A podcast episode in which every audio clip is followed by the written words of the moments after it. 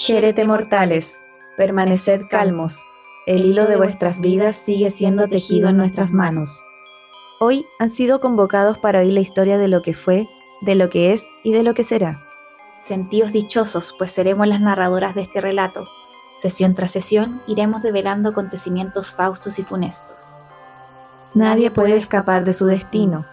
¿Están preparados para lo que depara el hilo de las Moiras?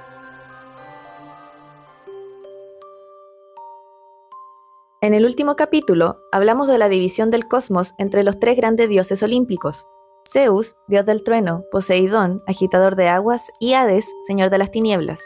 Hoy nos enfocaremos en este último dios y su vasto dominio. Hades es conocido principalmente como el dios del inframundo o el reino de los muertos, y a diferencia de otros dioses olímpicos, su dominio se encuentra en el inframundo y no en el Olimpo. A menudo se le representa como un hombre de mediana edad, con cabello y barba oscura. Suele llevar un casco de invisibilidad, que como su nombre lo indica, le otorga la capacidad de volverse invisible, y usualmente se lo muestra con un cetro o vidente, un arma de dos puntas. Su apariencia refleja su papel sombrío y misterioso como dios del inframundo.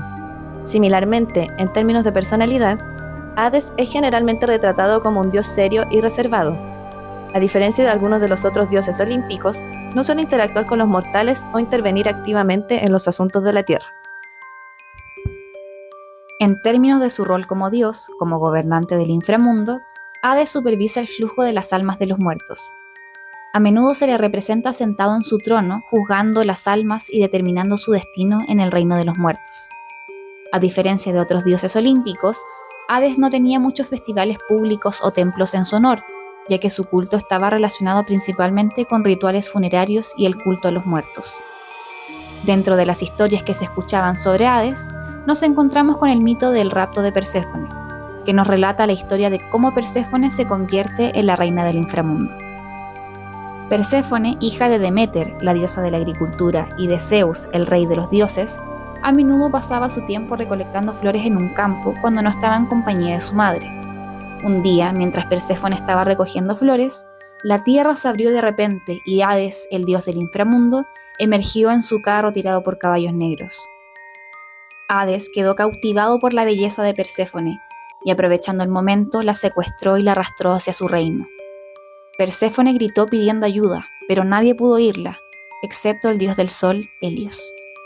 Helios le informó a Deméter sobre el secuestro, lo que desató la ira y la desesperación de la madre.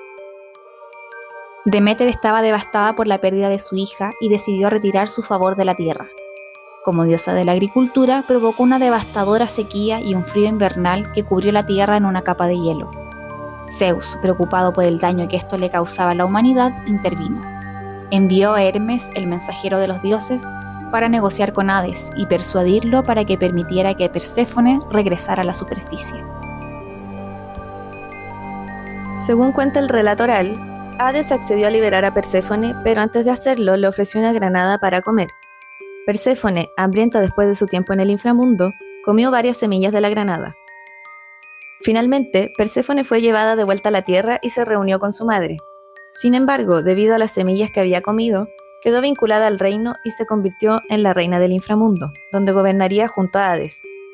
La reunión de Deméter y Perséfone marcó el regreso de la primavera, ya que la madre, llena de alegría, hizo que la tierra floreciera nuevamente.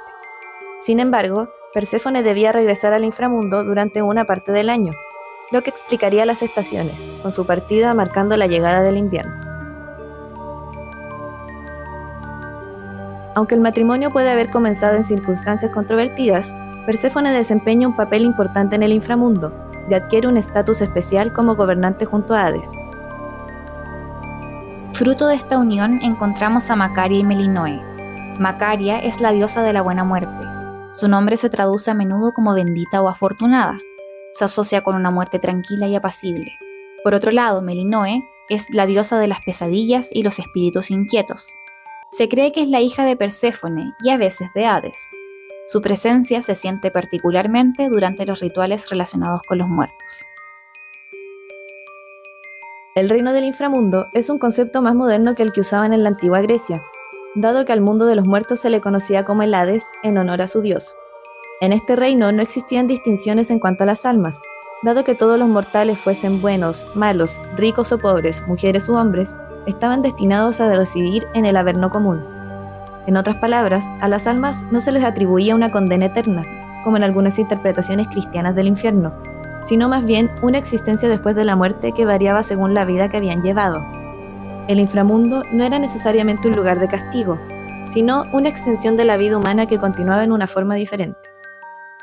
El inframundo estaba protegido por el río Estigia, que debían cruzar las almas para ingresar, y por Caronte, el barquero de los muertos, quien transportaba las almas en su bote a cambio de una moneda que se le colocaba en la boca a los difuntos.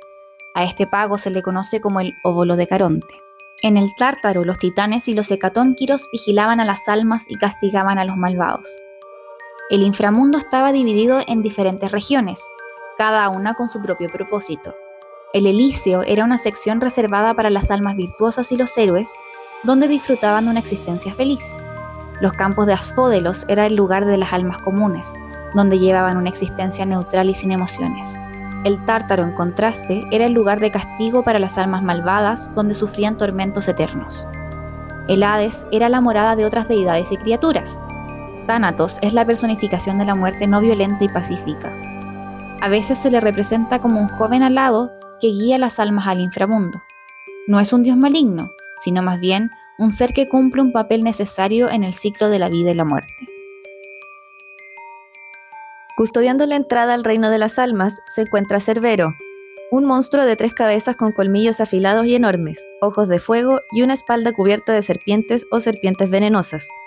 Sus garras y sus patas son igualmente feroces y su tamaño es impresionante. A menudo se le describe como un perro gigante de tres cabezas, aunque su apariencia exacta puede variar según las representaciones artísticas. La principal función de Cerbero es servir como el guardián del inframundo, protegiendo la entrada del reino, asegurando que nadie pueda entrar o salir sin permiso. Cuando las almas llegan al inframundo, deben presentarse ante Cerbero y pagar un peaje en forma de una moneda o alimento para ganar su paso seguro. También desempeña un papel importante en el equilibrio del inframundo representando la frontera entre el mundo de los vivos y el de los muertos. En la mitología, Cerbero a veces es superado por héroes y dioses, como en el mito de Hércules, quien lo somete como parte de uno de sus doce trabajos. Existen tres figuras importantes en la mitología griega que se encargan de juzgar a las almas en el inframundo: Minos, Eaco y Radamantis. Cada uno de ellos desempeña un papel en la evaluación de las almas de los muertos y la determinación de sus destinos en el más allá. Minos fue un rey legendario de Creta, hijo de Zeus y Europa. Después de su muerte, se convirtió en uno de los jueces de los muertos en el inframundo. Se le atribuyó la responsabilidad de evaluar a las almas y decidir si eran dignas de entrar en el Elíseo, la región reservada para las almas virtuosas y los héroes. Minos era conocido por su sabiduría y justicia en el juicio de las almas. Eaco fue otro rey legendario, gobernador de la isla de Egina. Su papel era evaluar a las almas intermedias, es decir, aquellas que no eran ni particularmente virtuosas ni especialmente malvadas. Estas almas se dirigían a los campos de Asfódelos, donde llevarían una existencia neutral. Radamantis, al igual que Minos y Eaco, fue un juez de los muertos en el inframundo, y su tarea era de evaluar a las almas más malvadas y decidir su destino en el Tártaro, la región de castigo del inframundo. Las almas que habían llevado a cabo acciones particularmente malvadas o desviadas serían condenadas al tormento eterno en el Tártaro. Estos tres jueces eran conocidos por su imparcialidad y sabiduría en el juicio de las almas en el inframundo. Su papel era determinar la vida futura de las almas con base en sus acciones y virtudes durante su vida en la tierra. Jugando un rol similar, las moiras se encargaban de juzgar tanto a los vivos como a los muertos. También conocidas como las parcas en la mitología romana, las moiras son un grupo de tres deidades que personifican el destino y el destino humano en la mitología griega. Cada una de las moiras desempeña un papel crucial en la vida de los seres humanos y en la estructura del universo. Las tres Moiras son Cloto, Láquesis y Atropos. Cloto era la Moira encargada de hilar el hilo de la vida. Se la representa sosteniendo un uso y un carrete, y su función es comenzar la vida, determinando el nacimiento de un ser humano y el inicio de su existencia. En otras palabras, ella decide cuándo y cómo nace una persona. Láquesis era la moira que mide el hilo de la vida. Se encargaba de determinar la longitud de la vida de un individuo y por lo tanto fija la duración de la existencia de una persona. Láquesis representa el destino y la duración de la vida de cada individuo. Atropos era la moira que corta el hilo de la vida, simbolizando la muerte. Ella decide cuándo y cómo termina la vida de una persona. Su nombre significa la que no puede ser evitada, lo que refleja su poder absoluto sobre el destino final de cada ser humano. Juntas, las moiras controlan y gobiernan el ciclo de la vida, determinando cuándo comienza, cuánto dura y cuándo termina. No solo tienen influencia sobre los individuos, sino que también juegan un papel importante en el destino de los dioses y en la estructura del universo. Su concepto representa la idea de que el destino es inexorable y que la vida y la muerte están entrelazadas en un orden divino y predestinado. Además del juicio y el destino, otro aspecto importante dentro de la cosmovisión del inframundo es la venganza divina, para la cual no hay distinción entre mortales y deidades. Existen dos entidades encargadas de ejecutar esta labor, las Erinias y Némesis. Las Erinias, también conocidas como las Furias en la mitología romana, son un grupo de deidades vengadoras en la mitología griega. Estas deidades desempeñan un papel fundamental en la justicia y la venganza divina castigando tanto a los vivos como a las almas de los muertos. El nombre Erinias proviene del griego antiguo y significa las que persiguen o las que enfurecen. Este nombre refleja su función como diosas vengadoras. Por lo general se las considera un trío de deidades. Sus nombres más comunes son Alecto, Megera y Tisífone. Cada una de ellas tiene una función específica en el castigo y la venganza. Alecto castigaba los delitos morales, Megera los delitos de infidelidad y Disífone los delitos de sangre. En otras palabras, las erinias se encargan de vengar crímenes y actos injustos. Su principal enfoque es el castigo de aquellos que han cometido parricidio, es decir, matar a un pariente cercano como un padre o una madre. También perseguían a aquellos que habían violado normas morales y éticas, como el perjurio o el fraude. Se las representa como figuras aterradoras y terribles, a menudo se las describe como mujeres con serpientes en lugar de cabello y con ojos que destilan veneno. También llevaban antorchas y látigos, símbolos de su capacidad para infligir castigo.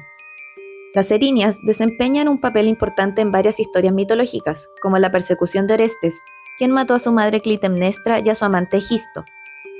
Este trío no era objeto de culto popular como algunas otras deidades, pero se les reconocía y se les hacían ofrendas en ciertas ceremonias judiciales y rituales relacionados con la venganza y la justicia. Las Edinias personifican la necesidad de mantener la justicia y la moral en la sociedad griega antigua. Su función como deidades vengadoras aseguraba que aquellos que cometieran actos atroces o criminales enfrentaran consecuencias adecuadas, lo que era fundamental en la mentalidad de la antigua Grecia.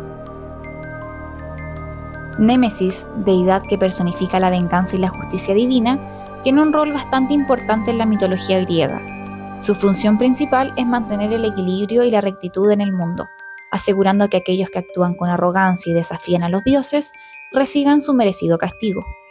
La etimología de su nombre proviene del griego antiguo y significa la que distribuye la indignación o la que castiga con ira, y así refleja su papel de imponer la justicia y el castigo divino. Némesis a menudo se representa como una figura alada, llevando una espada y una balanza, símbolos de su papel como diosa de la justicia. Su figura alada denota su capacidad para volar por todas partes en busca de aquellos que merecen castigo. Némesis personifica la idea de que la arrogancia y la desmesura tienen consecuencias y que la justicia divina siempre prevalecerá. Su papel en la mitología griega resalta la importancia de la moderación y la humildad en la vida humana. Tal como se acaba de mencionar, Némesis se encarga de castigar a aquellos que actúan con orgullo excesivo, arrogancia y desmesura. Estos comportamientos se engloban bajo la noción de ibris, que se refiere a un exceso de orgullo y desafío a los dioses, un concepto que iremos mencionando y desarrollando en futuros capítulos e historias. Asociada a esta deidad, nos encontramos con historias en las que se menciona la ley de Némesis, la cual se refiere a la idea de que el exceso de felicidad o éxito conlleva el castigo divino. En otras palabras, Némesis castiga a aquellos que se vuelven demasiado autosuficientes y se enorgullecen de su éxito. La presencia de esta deidad la vemos presente en varias historias mitológicas, incluyendo la historia de Narciso. un joven que se enamora de su propia imagen reflejada en el agua y es castigado por Némesis. También desempeñó un papel en la historia de Agamenón y su regreso a casa después de la guerra de Troya. Con respecto a su culto y adoración, a diferencia de algunas deidades más populares, Némesis no era ampliamente adorada en templos, pero su concepto y su influencia en la mentalidad griega eran significativos. Se le rendía homenaje en ocasiones a través de rituales y ofrendas. Si bien no reside en el inframundo, queremos destacar a una antigua diosa primordial de la noche en la mitología griega, Nix, a quien se le atribuyen una serie de hijos e hijas, muchos de los cuales personifican conceptos abstractos o aspectos del mundo nocturno. En primer lugar tenemos a Éter, que es la personificación del cielo superior o el cielo diurno. Se le considera el hermano de Hemera, la diosa del día, que en algunas versiones de la mitología se indica que sus padres son Nix y Erebo, la personificación de la oscuridad. Luego tenemos a Moros, personaje divino que representa el destino o el destino inevitable. A menudo se le representa como una figura sombría y misteriosa. A continuación tenemos a las Keres o Keras, espíritus malignos que personifican la muerte violenta y el destino funesto. A menudo se las asocia con la muerte en batalla, y se cree que son portadoras de mala suerte. Otro hijo de Nix es Hipnos, el dios del sueño y el descanso. Es conocido por ser el padre de los oniros, espíritus que personifican los sueños. Entre los oniros se incluyen figuras como Morfeo, el dios de los sueños vívidos y realistas, e Ikelo, el dios de los sueños engañosos. Eris también se considera como hija de Nix, y es la diosa de la discordia y la rivalidad. Su influencia se manifiesta en los conflictos y la discordia en el mundo. Finalmente, en algunas tradiciones, las Hespérides, guardianas de las manzanas de oro, también se consideran hijas de Nix y Erebo. Dentro de las criaturas femeninas que se suelen vincular con el inframundo, destacaremos a dos de ellas. En primer lugar tenemos a Empusa, una criatura demoníaca con una pierna de bronce y una pierna de asno, que se cree que se alimenta de la sangre de los vivos. Aunque no reside exclusivamente en el inframundo, a veces se la relaciona con el mundo de los muertos. Por otro lado está Lamia, una criatura mitad mujer y mitad serpiente que se asocia con la devoración de niños y la muerte prematura. Aunque su mito se desarrolla principalmente en la Tierra, se la considera una figura oscura y amenazante. Criaturas como estas podemos encontrar un sinfín de ellas. Dentro de los relatos orales y escritos encontramos variados y abundantes seres que ponían en aprietos a los héroes en los mitos. Muchas de estas criaturas tienen como finalidad dar un orden al cosmos humano y divino, cumpliendo un rol en específico en la visión cultural griega. Como hemos mencionado, variadas historias y mitos griegos conciernen al inframundo. Algunos héroes tuvieron pruebas donde debían visitar dicho oscuro lugar, y así también hubieron otros personajes que visitaron voluntariamente el mundo de los muertos. En este siguiente segmento mencionaremos algunos de dichos personajes y mitos. Partiremos narrando una de las leyendas más conocidas en la mitología griega, la historia de Orfeo y Eurídice, y se centra en su trágico viaje al inframundo. Orfeo, un talentoso músico y poeta, se enamoró apasionadamente de Eurídice, una hermosa ninfa.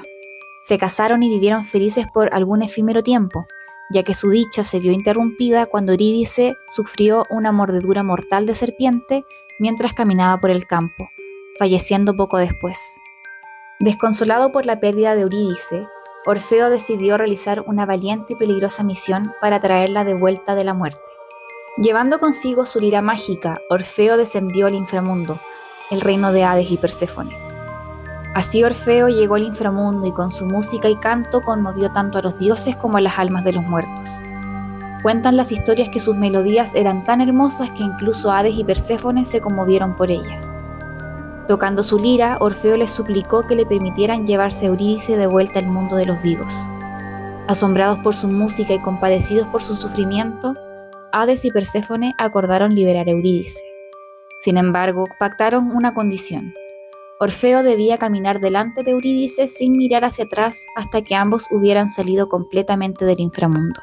Orfeo y Eurídice comenzaron su ascenso desde el inframundo tal cual se pactó. Orfeo caminaba delante de su esposa, pero lleno de ansiedad y miedo. En un momento de debilidad, miró hacia atrás para asegurarse de que ella lo seguía. En ese instante, Eurídice desapareció de nuevo en las sombras del inframundo para siempre. Orfeo había fracasado en su intento de rescatar a Eurídice debido a su desobediencia.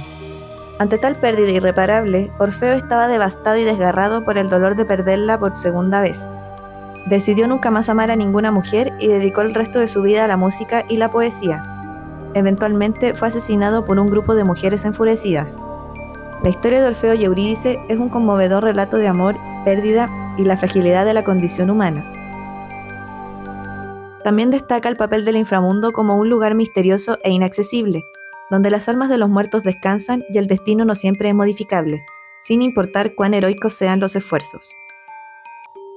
Nuestra segunda historia se centra en el famoso héroe Heracles o Hércules en la mitología romana, quien llevó a cabo 12 trabajos o pruebas como parte de su penitencia tras cometer un acto de locura inducido por Hera, la esposa de Zeus. Aunque su visita al inframundo no fue una de las 12 pruebas, es un episodio importante en su historia. Después de completar sus 12 trabajos, Heracles fue enviado en una decimotercera tarea por el rey Euristeo. Esta tarea consistía en traer al perro de tres cabezas llamado Cerbero desde el inframundo al mundo de los vivos. Así, Heracles se dirigió al inframundo y con la ayuda de los dioses Hermes y Atenea, llegó a las puertas del reino de Hades. Allí se enfrentó a Cerbero, el feroz guardián del inframundo. Heracles luchó valientemente contra Cerbero y con su fuerza sobrenatural logró someter al monstruo. Lo llevó de vuelta al mundo de los vivos, donde Euristeo quedó aterrorizado por la bestia. Heracles entonces devolvió a Cerbero al inframundo. La visita de Heracles al inframundo muestra su valentía, fuerza y determinación en la realización de actos heroicos, incluso en el mismo reino de la muerte. La misión también subraya su papel como mediador entre el mundo de los vivos y el inframundo, una figura muy poderosa en la mitología griega. En resumen, la visita de Heracles al inframundo y su enfrentamiento con Cerbero son episodios destacados en su leyenda, que demuestran su excepcional coraje y habilidades sobrenaturales. La historia de Dioniso y Ariadne es un relato de amor en la mitología griega que también involucra un episodio en el inframundo. Dionisio, el dios del vino y el teatro, se encontró con Ariadne en la isla de Naxos, donde ella había sido abandonada por Teseo, el héroe ateniense, después de que ella lo ayudara a vencer al Minotauro en el laberinto del rey Minos. Dionisio quedó cautivado por la belleza de Ariadne y la tomó como esposa. Su magnífica boda tuvo lugar en la isla de Naxos, con los dioses del Olimpo presentes en la celebración. Fue un evento lleno de alegría y festividad, como corresponde al dios del vino. Después de su boda, Ariadne murió de manera trágica. Según algunas versiones del mito, se dice que fue mordida por una serpiente venenosa. Dionisio quedó devastado por la pérdida de su esposa. Afligido por la muerte de Ariadne, Dionisio decidió descender al inframundo en busca de su amada. En su búsqueda, se enfrentó a los peligros del reino de los muertos y finalmente llegó a los Campos Elíseos, la sección del inframundo reservada para las almas virtuosas y los héroes. Allí encontró a Ariadne, quien había sido llevada a este lugar especial debido a su bondad y heroísmo al ayudar a Teseo. Dionisio y Ariadne se reunieron en el inframundo y su amor fue restaurado. Aunque no podían permanecer juntos en el mundo de los vivos, disfrutaron de un tiempo juntos en los campos elíseos. Este reencuentro proporcionó consuelo a Dionisio y según algunas versiones le permitió pasar tiempo con Ariadne en la vida después de la muerte.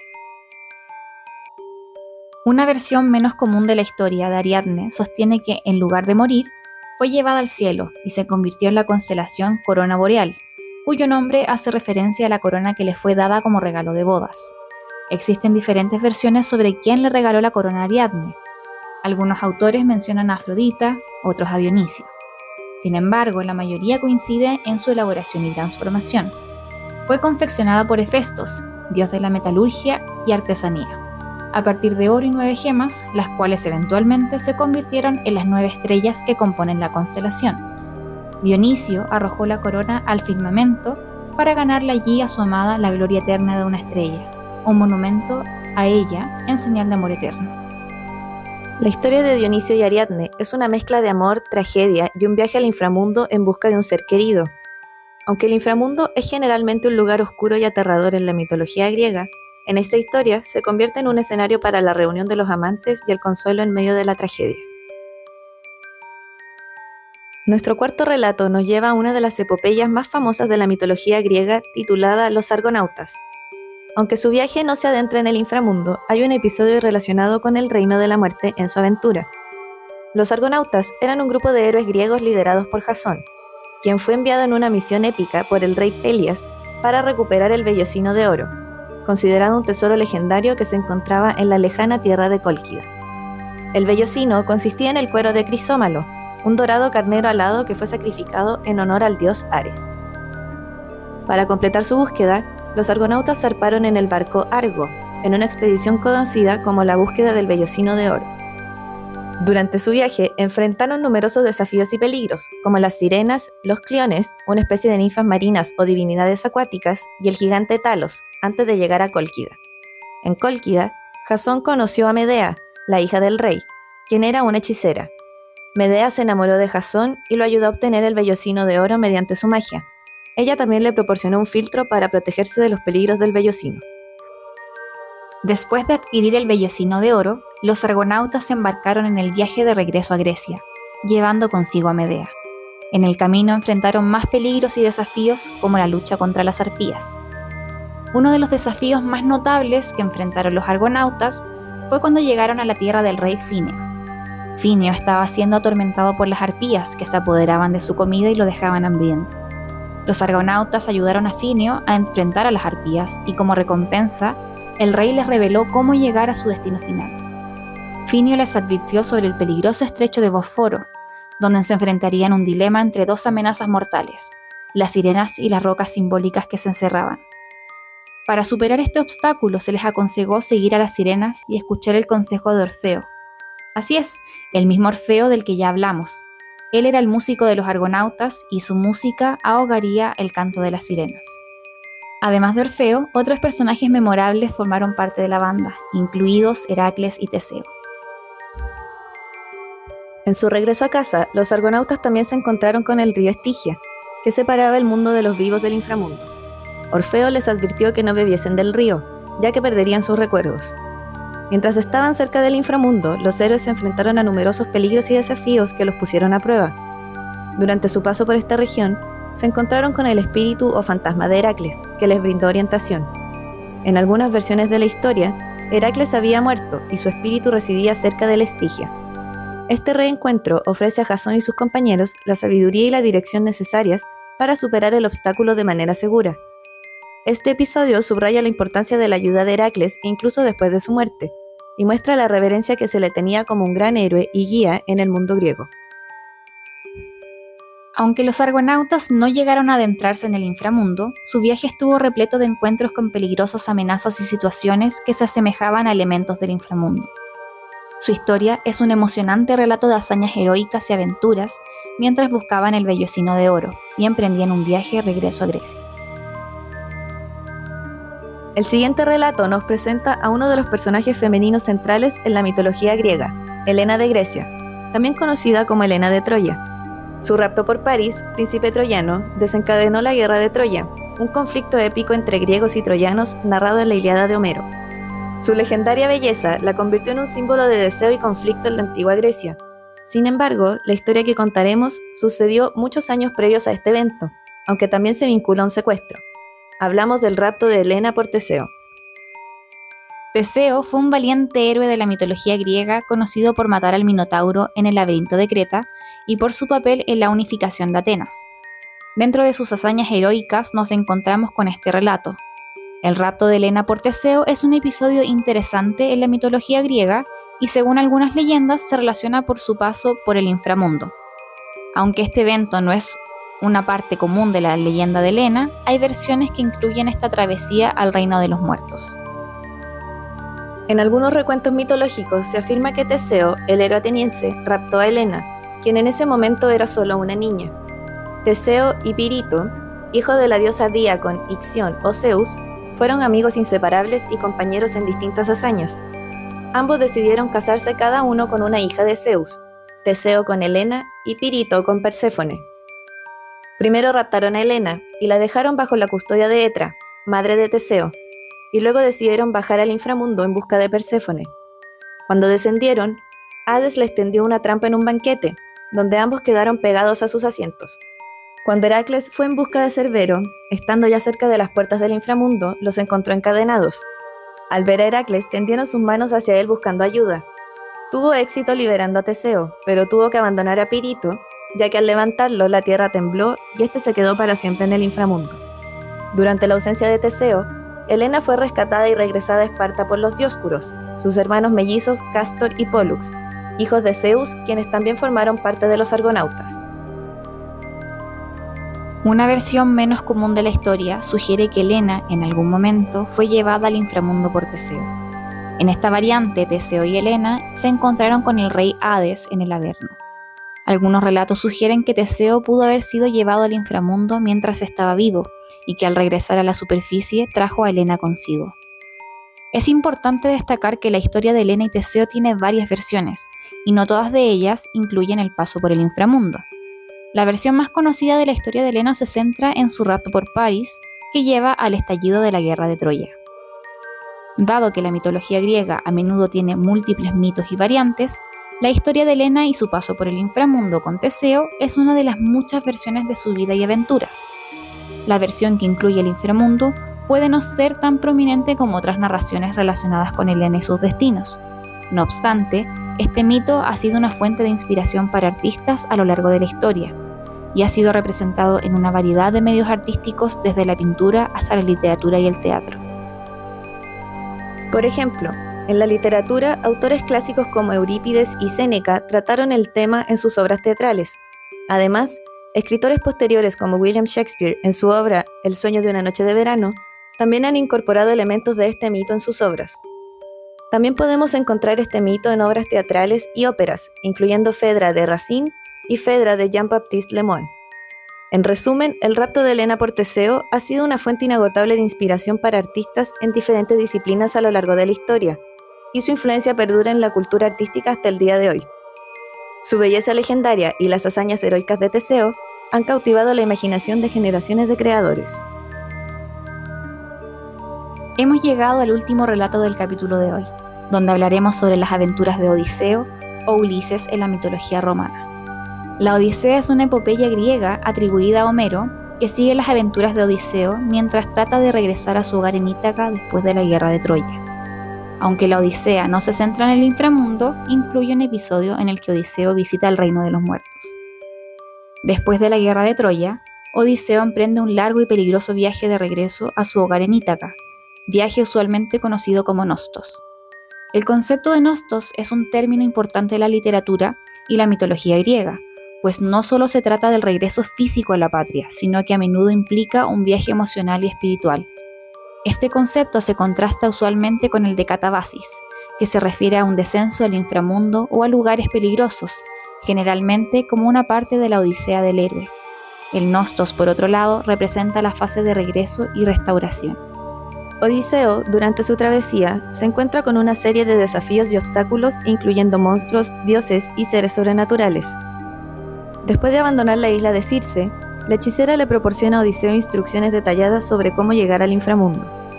Ella le dice que debe viajar a la tierra de los Cimerios, un pueblo situado en el extremo más alejado del mundo, donde se cree que está la entrada al inframundo. Allí, Odiseo debe realizar un ritual que le permitirá comunicarse con las almas de los muertos. Circe le da instrucciones específicas sobre cómo llevar a cabo el rito, que involucra la excavación de una zanja, el sacrificio de ciertos animales y la realización de oraciones. Siguiendo sus consejos, Odiseo logra abrir un portal al inframundo, y las almas de antiguos héroes y figuras mitológicas se reúnen a su alrededor, incluyendo a Aquiles y a Agamenón, entre otros. Odiseo busca consejo de Tiresias, un adivino ciego, y de otros espíritus en el inframundo. También se encuentra con el alma de su madre, quien había fallecido mientras él estaba ausente. Este encuentro le permite hablar con ella una vez más. Después de su visita a Hades, Odiseo y su tripulación regresan a la superficie y continúan su viaje hacia Ítaca.